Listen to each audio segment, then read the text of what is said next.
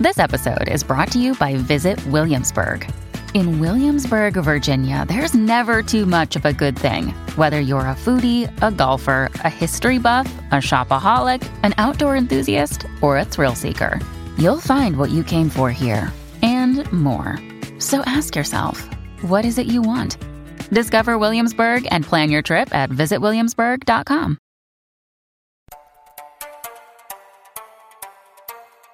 Quanto a cultura pop pode moldar as nossas crenças? Existe relação entre a desigualdade e a criminalidade? Essas são apenas algumas perguntas que podemos nos fazer quando estudamos com mais atenção o que, que é a Yakuza, popularmente conhecida como máfia japonesa.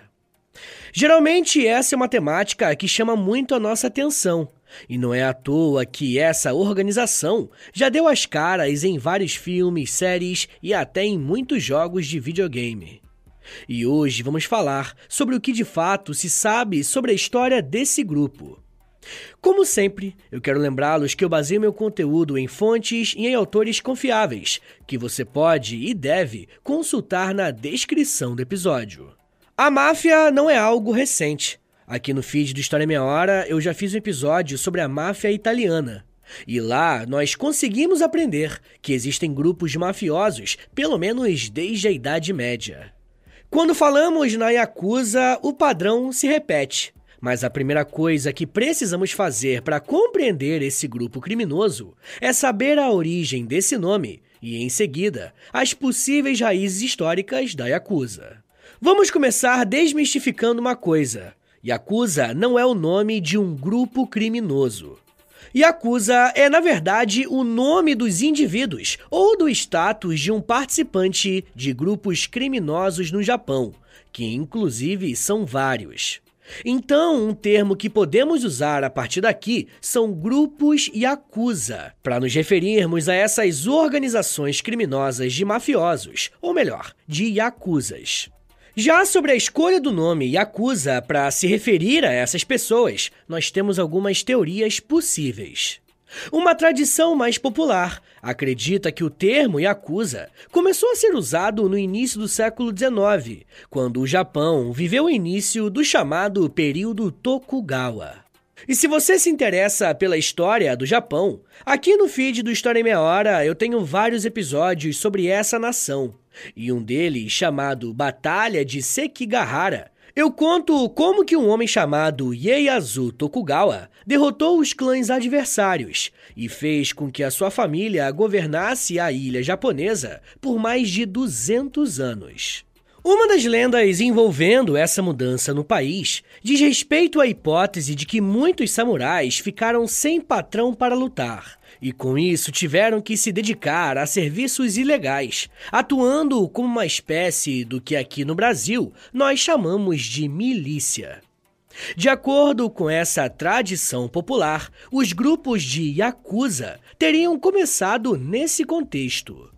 É possível que o termo Yakuza também tenha relação com um jogo de cartas japonês chamado Oichokabu.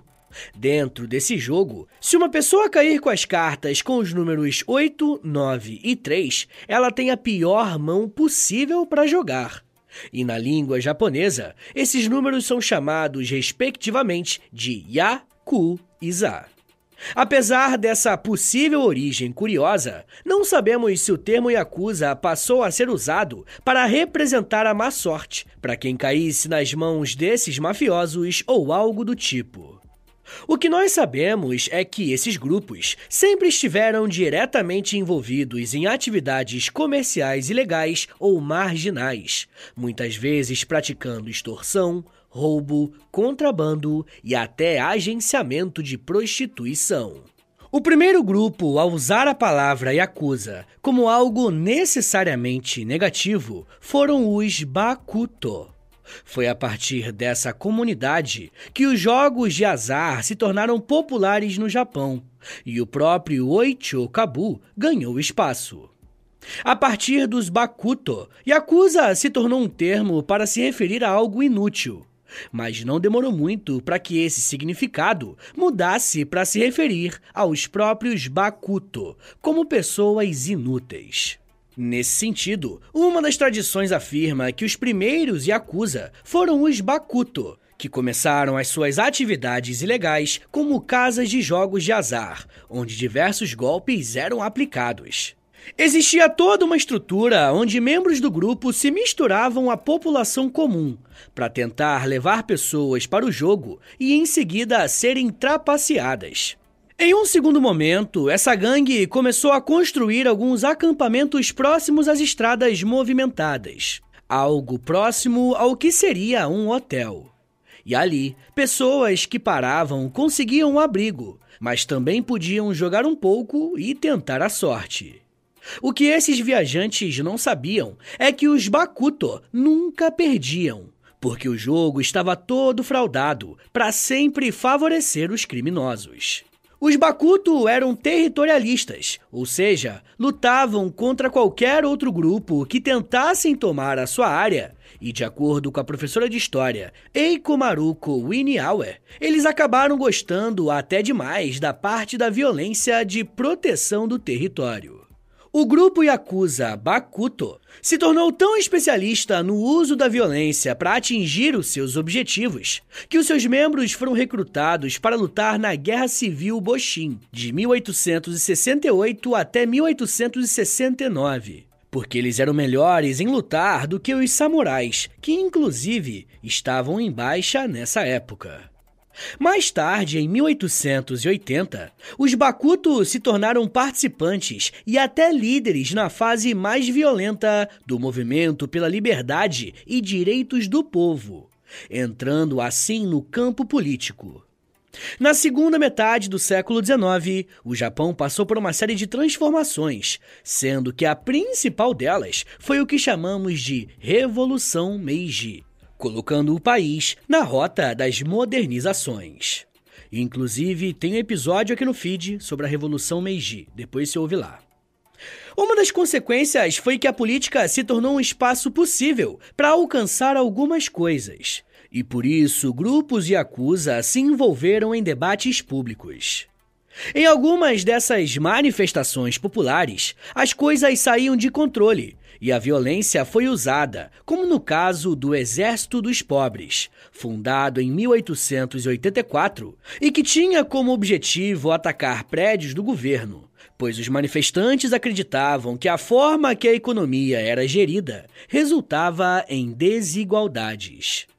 O presidente e fundador desse grupo se chamava Tashiro Eisuke e também era membro dos Bakuto. Esse grupo Yakuza ganhou projeção nacional e, com isso, algumas regras precisaram ser estipuladas para os seus membros, como sigilo, obediência a uma hierarquia rígida e ao sistema Oyabun Kobun. Nome que faz referência ao modelo patriarcal em que um membro do grupo Yakuza era considerado um filho e, por isso, também era um discípulo. Caso alguém descumprisse alguma regra, medidas rigorosas eram tomadas, incluindo a pena de morte e expulsão. Um outro costume dentro dos Bakuto era o corte de dedos para alguém que era pego em uma infração média. O crescimento do grupo Yakuza Bakuto está diretamente relacionado ao aumento da violência no Japão, resultando em uma visão negativa por parte da sociedade em relação a esse grupo.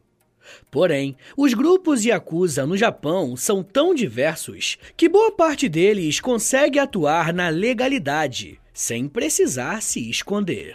Um outro ramo da sociedade japonesa que acabou se conectando com a ilegalidade foi a classe dos vendedores ambulantes, os chamados tekiya. Os tequiá eram originalmente grupos de comerciantes de medicamentos, que mais tarde se diversificaram, começando a vender outros produtos e se envolvendo em atividades criminosas. Assim como os Bakuto, os tequiá eram conhecidos por serem golpistas, mas de outro tipo. Como eles eram vendedores, era comum que eles vendessem produtos defeituosos que pareciam bons, até serem submetidos a uma inspeção mais rigorosa, deixando a fraude evidente. Assim como os Bakuto, os Tekiá também usavam um regime de hierarquia para se organizarem internamente. A casa do líder, que era chamado de Oyabun, servia como a sede da gangue e tinha como atividade principal o treinamento dos novos recrutas, chamados de Kobun. Os novos membros, uma vez considerados dignos pelo Oyabun, eram ordenados a sair e vender produtos para o líder do grupo. Se fossem bem-sucedidos, se tornavam membros oficiais do grupo criminoso. Se existem algumas semelhanças entre os Bakuto e os Tekiá, também temos fatores que os separam. O grupo criminoso dos comerciantes realizava trabalhos legítimos, principalmente em relação à caridade. Esse tipo de trabalho colocou os líderes desse grupo Yakuza em grande destaque na sociedade e, consequentemente, chamou a atenção do governo japonês. Na tentativa de reduzir fraudes generalizadas e conflitos territoriais entre os Tequiá, o governo transformou vários líderes do grupo em supervisores regionais, dando a esses homens dignidade a seus sobrenomes e duas espadas, o que era o mais próximo possível do status de samurai que eles poderiam conseguir. Com esse status, as gangues começaram a se expandir, passando a organizar feiras próprias. Eles realizavam festivais onde vendiam comida, davam presentes, utensílios domésticos ou qualquer outra coisa que pudesse atrair um comprador. Apesar de terem sido sancionados pelo governo, essas gangues ainda eram criminosas. Elas aceitavam pessoas que não eram bem-vindas em outros lugares, como criminosos procurados, fugitivos e até mesmo os buracumim. Os Burakumin, para quem não sabe, são a classe ancestral de excluídos do Japão. Um status que ainda se mantém para aquelas pessoas que têm ascendência Burakumin. Pouca gente sabe disso, mas tradicionalmente, a sociedade japonesa também tem alguns aspectos que se assemelham à ideia de castas, que é comum no hinduísmo lá na Índia. No caso japonês, esse prestígio ou repulsa social não está tão ligado a uma questão religiosa, e sim com o trabalho que essa pessoa faz. A origem desse grupo está ligado a pessoas que eram designados a trabalhar com a morte. Mas calma, eu não estou falando de assassinatos, e sim de açougueiros, vendedores de pele de animais e pessoas que preparavam o sepultamento de cadáveres. No Japão, qualquer tipo de atividade que envolvesse a morte, naquela época, era considerado algo impuro. E por mais que esses trabalhos fossem essenciais, quem tocava em algo morto se tornava impuro também, logo era excluído. E é daí a origem dos buracumim. A partir do século XVII, os buracumins viviam em aldeias separadas das demais por conta da discriminação que sofriam. Além disso, eles eram marcados com identificações especiais, como colares amarelos, que deveriam usar em todos os lugares que fossem, e o casamento com membros de outras classes era proibido. Muitos desses buracumins se juntavam às gangues Tequiá, como uma maneira de escapar da pobreza e da desgraça, porque dentro de um grupo Yakuza eles eram aceitos como trabalhadores e tratados como seres humanos normais, em vez de serem rotulados como intocáveis ou impuros. Legalmente, a discriminação contra os Burakumin terminou em 1871, mas eles sofrem discriminação até os dias de hoje, o que os leva muitas vezes a se juntarem a grupos Yakuza. Esse caso é emblemático porque, quando falamos de crime organizado, pelo menos de maneira geral, estamos pensando em uma relação que precisa ser entendida de maneira bem mais profunda. Muitas vezes, o grupo criminoso foi o único lugar em que uma pessoa encontrou apoio ou auxílio em momentos de dificuldade e segregação. Um outro grupo yakuza muito importante são os Machiyako, formado por jovens moradores de centros urbanos, que se organizavam para se proteger dos ataques cada vez mais frequentes de samurais. Os outros moradores da cidade costumavam apoiar os Machiyako por conta desse enfrentamento com os samurais, mostrando que também existia uma espécie de segregação social com aqueles que viviam nas cidades em relação a grupos camponeses. A história dos grupos Yakuza não pode ser estudada fora da história do próprio Japão. Quando o país passou pela Revolução Meiji, muitas mudanças aconteceram e a cultura japonesa foi fortemente impactada pelo dilema envolvendo a modernização e a tradição. Por um lado, muitos grupos Yakuza eram entendidos como uma manutenção da tradição japonesa, principalmente pela questão da hierarquia e da relação que os líderes tinham com os subordinados.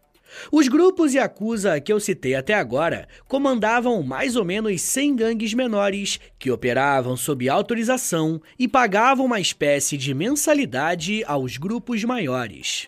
Algumas dessas gangues começaram como simples grupos de apostadores, meio parecido com os antigos grupos Bokuto, e depois se envolveram em atividades ilegais. O que quase todos esses grupos têm em comum é a estrutura, que, de acordo com o pesquisador Jake Aldenstein, é parecida com uma pirâmide. O Oyabun, que é um chefe paternal para os outros membros, está no topo, e o que está abaixo dele controla outros líderes menos poderosos, que controlam outros menos importantes e assim por diante. Um outro erro muito comum envolvendo os grupos Yakuza é achar que estamos falando de organizações secretas que precisam agir às escondidas, e isso não é verdade. Os Yakuza são figuras públicas que possuem escritórios, cartões de visita e até revistas para fãs. Até o século XIX, um integrante de um grupo Yakuza era facilmente identificado por conta das tatuagens icônicas com animais desenhados em corpos fechados ou membros amputados. Mas atualmente não é assim que as coisas funcionam porque essas pessoas começaram a abandonar essa aparência estereotipada e colocaram no lugar ternos sob medidas e uma aparência bem cuidada, que poderia enganar qualquer pessoa. Por mais que exista essa camuflagem, os grupos Yakuza ainda estão presentes no Japão e atuando inclusive em outros países. Pessoal, eu quero falar mais sobre o crescimento, a atuação desses grupos e de que forma que o governo se mexeu para combatê-los. Mas me dá um minutinho aí, tá, gente, que daqui a pouco a gente volta. E eu falo um pouco mais sobre crimes, legalidade, polícia, juventude e honra. Segura aí, que é um minutinho só.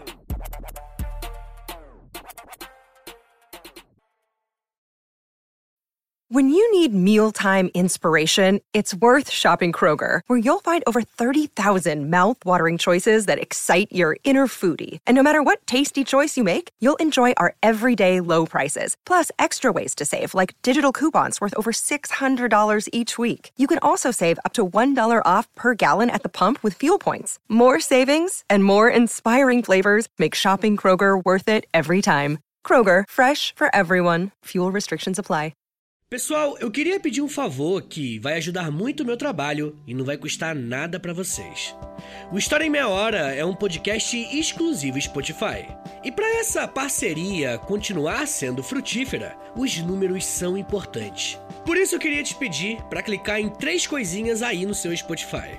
Primeiro, nas estrelinhas. Dá cinco estrelinhas aí pra gente na avaliação, por favor, porque a avaliação é o que mais ajuda o podcast a chegar em outras pessoas. Segundo, já aproveita e clica em seguir. E se você quiser receber no seu celular um aviso de quando tem episódio novo, clica também no sininho. Mas claro, só se você quiser. Obrigado de coração pela ajuda e continue com o episódio.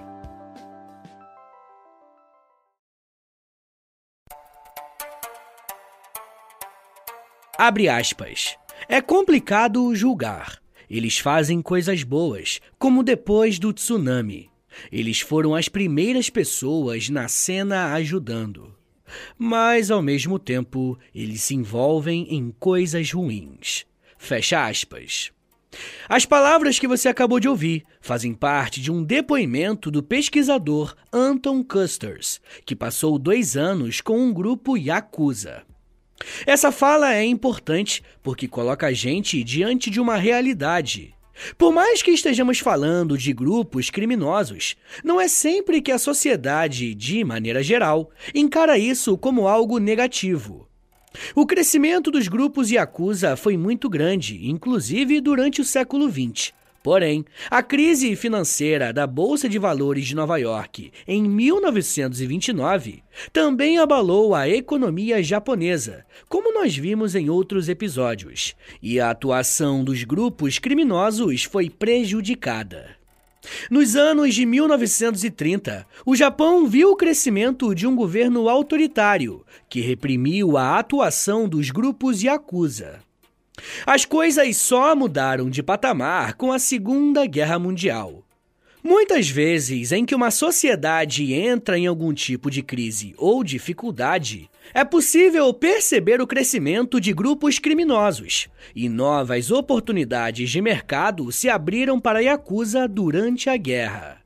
Seja contrabandeando produtos, seja extorquindo estabelecimentos e membros de governos locais. Quando o Japão se rendeu e foi ocupado pelos Estados Unidos, um oficial militar de alta patente estadunidense alertou a imprensa sobre uma extensa rede de gangues criminosas em todo o país.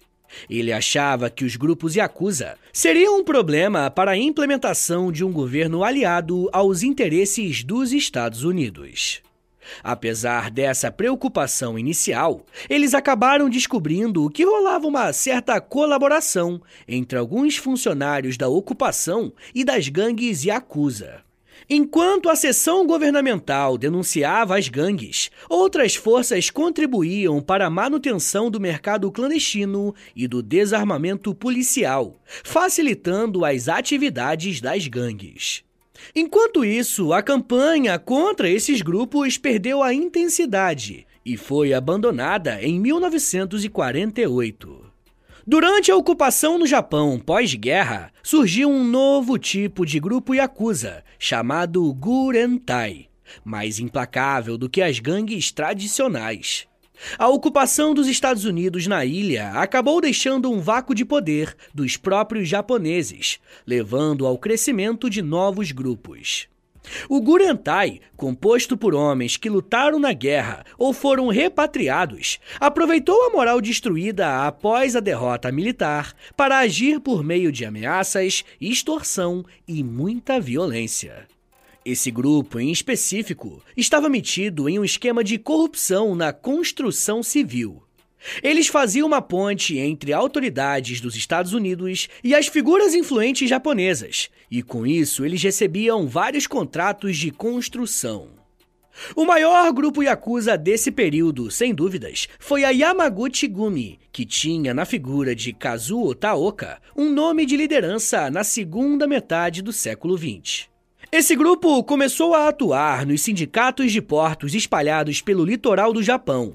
E logo em seguida, também passou a praticar atividades ilegais envolvendo as cargas que chegavam e saíam do país. Por ser um grupo muito importante, era comum que rivais quisessem derrubar os líderes da Yamaguchi Gumi. Em 1978, Taoka enfrentou uma tentativa de assassinato que acabou desencadeando uma guerra entre gangues. O agressor de Taoka, chamado Kiyoshi Narumi, tinha 25 anos e fazia parte de uma gangue yakuza chamada Matsuda Gumi, um grupo menor do oeste do Japão. Taoka acabou sobrevivendo, mas o seu agressor não teve tanta sorte foi encontrado e brutalmente assassinado algumas semanas depois em uma montanha. A saúde debilitada de Taoka e as tensões internas, incluindo uma crescente divisão geracional entre membros mais jovens e mais velhos, ameaçavam a estabilidade da organização, que tinha se tornado uma potência japonesa. As lutas de gangues nas ruas e a desconsideração pelas tradições e acusa levaram a uma repressão policial e à prisão de muitos membros da Yamaguchi Gumi. Taoka, buscando conter toda essa confusão, declarou uma trégua com os inimigos. Depois da saúde de Taoka piorar muito, ele acabou morrendo em 1981 uma cerimônia discreta e privada foi realizada para a família e amigos, uma semana depois da sua morte. Porém, a gangue considerou necessário um segundo funeral. Apesar dos repetidos avisos da polícia para não realizar o evento, após três meses de preparação, os líderes da gangue organizaram um funeral nos moldes budistas e seguindo a tradição Yakuza. A polícia respondeu a essa rebeldia, realizando batidas nas casas e escritórios dos criminosos em todo o país, prendendo quase 900 membros da gangue. Mas acabou que isso não impediu que cerca de 1.300 Yakuza de 200 gangues se reunissem na cidade de Kobe para homenagear o seu chefe falecido. Antes de morrer, Taoka teria escolhido seu número 2, o Yamaken, como seu sucessor. Só que pouco depois de assumir o cargo, Yamaken foi jogado na prisão e não sairia até o final de 1982. Curiosamente, quem acabou assumindo o papel principal dessa gangue, pelo menos temporariamente, foi a viúva de Taoka, Fumiko Taoka, de 62 anos. E o que surpreende nem é a sua idade, mas o fato de ser uma mulher ocupando um papel de liderança em um universo extremamente machista. Em uma terra onde as mulheres ocupam poucos cargos de destaque, a nomeação de Fumiko era algo muito relevante. Um outro importante acontecimento na história dos grupos Yakuza foi a crise econômica que abalou o Japão nas décadas de 1980 e 1990. Durante os anos 80, o Japão experimentou um rápido crescimento econômico, impulsionado principalmente pelo setor imobiliário e pelo mercado de ações. As empresas japonesas estavam lucrando muito e o valor das ações e das propriedades disparou. Pessoas e empresas começaram a comprar e vender propriedades, com a expectativa de que os seus valores continuassem a subir. O mercado de ações também estava inflacionado. Investidores, incluindo grandes corporações e bancos, estavam comprando ações a preços absurdos. Os bancos japoneses estavam oferecendo empréstimos facilitados, contribuindo para a especulação e para o aumento do endividamento. E claro, várias gangues acusa estavam envolvidas em todos esses setores mencionados. O setor bancário japonês sofreu muito durante o colapso da bolha econômica nos anos 90. Instituições de todos os tipos, desde grandes bancos internacionais até cooperativas de crédito, foram atingidas por empréstimos ruins e escândalos. Os problemas começaram a surgir em 1991, quando o Fujibank admitiu que três de suas agências em Tóquio emitiram certificados de depósito falsificados, no valor de 2 bilhões de dólares, usados como garantias para empréstimos e alguns ligados à Yakuza. A situação se agravou com a dificuldade de cobrar os empréstimos após a chegada da crise. Empresários do crime organizado deixaram claro que os riscos para os credores inadimplentes eram altos, e houve uma onda de violência tanto contra pessoas que ficavam devendo, quanto contra executivos das empresas de crédito e banqueiros, como foi o caso do vice-presidente do Hanwha Bank, Tomizaburo Koyama, morto em 1993. O cenário geral revelou não apenas os problemas econômicos, mas também a influência corrupta da Yakuza no setor financeiro e a sua disposição para usar a violência para proteger os seus interesses durante a crise da bolha no Japão. Como os grupos Yakuza tinham abertura em diversos setores econômicos do Japão, os principais funcionários da Agência Nacional de Polícia, a NPA, concluíram que era necessário tomar medidas mais severas contra o crime organizado. Por quase três séculos, existia uma espécie de acordo não escrito das autoridades com os grupos Yakuza. Os grupos podiam cometer os seus delitos, desde que o público geral não fosse profundamente afetado. Porém, ficou claro que esse acordo estava rompido à medida que as gangues cresciam em poder político e econômico. Para tentar dar um jeito, a polícia criou uma nova lei, a Lei de Medidas contra o Crime Organizado. Ela tentava regular e controlar uma série de práticas dos Yakuza, especialmente o que envolvia extorsão. Na prática, a lei não surtiu tanto efeito. Muitas das medidas para lidar com o crime eram limitadas e chegavam até ser ilegais, como, por exemplo, o bloqueio de bens e contas bancárias, sem precisar de uma decisão judicial. Os grupos Yakuza organizaram protestos públicos e moveram processos judiciais. Chefes do crime testemunharam em audiências sobre a lei, alegando que o estatuto era discriminatório e interferia em seus direitos civis. Beleza, mas e os grupos Yakuza atuais? Como que eles estão? De acordo com as palavras de um chefão Yakuza, o Kakuji Inagawa, que faleceu em 2007, os Yakuza estão perdendo o rumo e estão cada vez mais parecidos com o crime organizado de países ocidentais. Obviamente, isso não foi dito de uma maneira positiva. Segundo ele, abre aspas, a máfia matará por lucro e os Yakuza devem respeitar a moral e regulamentos e obedecê-los. Mas a tradição está desaparecendo. Seria fácil se pudéssemos voltar às páginas do tempo. E é por causa da lacuna geracional que eu me preocupo. Fecha aspas. E esse posicionamento parece não vir apenas dele. Há uma série de declarações de membros mais velhos de grupos Yakuza ou cidadãos comuns dizendo que os novos Yakuza são mais violentos, menos obedientes e mais interessados em ganhar uma boa grana, sem importar os meios para isso. Atualmente, existem aproximadamente 20 grupos Yakuza. E se somarmos todos os participantes desses grupos, temos mais ou menos 40 mil Yakuza atuando no Japão número que está em queda, pois essas organizações criminosas já chegaram a ter mais de 180 mil membros. Pessoal, bora fazer um resumão aqui do episódio? Vamos lá.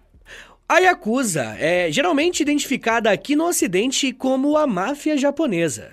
Porém, na realidade, as coisas não funcionam bem dessa forma. A começar que Yakuza é um termo para se referir a um membro de um grupo criminoso, sendo algo como chamar alguém de mafioso na nossa língua. Além disso, existe um longo debate envolvendo o trabalho de historiadores e algumas crenças populares a respeito da origem desses grupos criminosos. O que sabemos com mais certeza é que a origem das atividades ilegais no Japão está diretamente associada a alguns setores da economia do país. Ou seja, os grupos Yakuza que se formaram a partir do século XVII exerciam alguma atividade específica e, a partir dela, entraram no mundo do crime, praticando extorsão, violência, abusos, venda de produtos proibidos e até suborno de políticos. Curiosamente, no Japão a ação dos Yakuza não é proibida, tanto que existem registros públicos de quem são essas pessoas, e em alguns períodos elas poderiam ser comparadas a celebridades. Essa relação com autoridades mudou no pós-Segunda Guerra, quando o governo percebeu que o crescimento desses grupos estava desenfreado, começando uma caçada para limitar e prender alguns líderes. Por conta do simbolismo, traços culturais e de prática no dia a dia, a Yakuza se tornou muito presente na cultura pop, mostrando que quando se fala de organização criminosa, temos que tomar muito cuidado para não reduzirmos um assunto complexo em apenas uma luta do bem contra o mal principalmente quando estamos falando de uma cultura diferente da nossa, o que aumenta ainda mais as chances de perdermos pequenas nuances para entendermos o que de fato é essa organização. Tanto porque criminalidade e violência têm muito mais a ver com as condições sociais de um grupo do que da sua individualidade. Afinal, por que será que a violência nasce em ambientes marginalizados e diminui em ambientes que oferecem cultura, educação e bem-estar? Mas isso já é um papo para uma outra meia hora.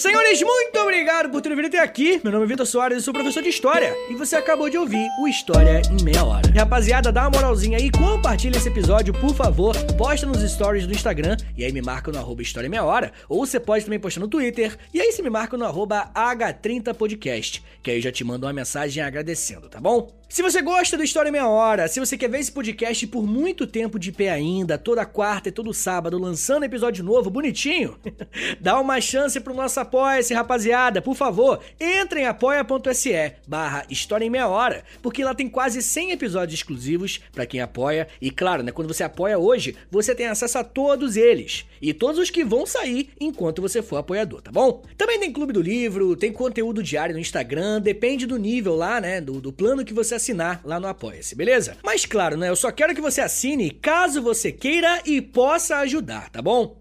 Rapaziada, o História Meia Hora também tem a parceria com a Loja, tá bom? L-O-L-J-A, Loja. Entra no site deles, é loja.com.br, digita História Meia Hora, que você vai ser transportado aí tecnologicamente pra nossa lojinha, tá? Tem camiseta, moletom, tem vários produtos bem legais, tudo original do História Meia Hora, tá bom? E óbvio, né? Quando você compra uma roupa dessa, você fica gatão, gatona e ainda ajuda o meu trabalho. Mas rapaziada, se você quiser mandar um e-mail para mim, quer falar comigo para alguma coisa, anota aí meu e-mail e o meu Pix. Qualquer valor é mais do que bem-vindo, agradeço demais. É historiaemmeiahora@gmail.com.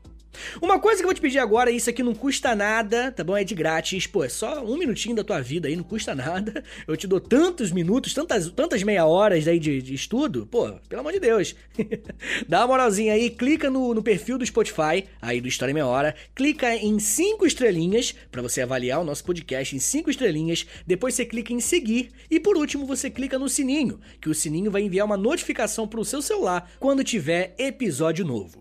Eu também quero te convidar a conhecer o meu outro podcast, é o História pros Brother, que eu faço com Alexandre Níquel. Também é de história, mas é mais de humor, hein? Pelo amor de Deus. é uma pegada um pouco diferente daqui, tá bom? Então é isso, gente. Me siga nas redes sociais. É arroba no Twitter, no Instagram e no TikTok. Eu tô sempre lá no TikTok fazendo os videozinhos educativos. Tá bom, gente? Então é isso. Muito obrigado, um beijo, até semana que vem! E valeu!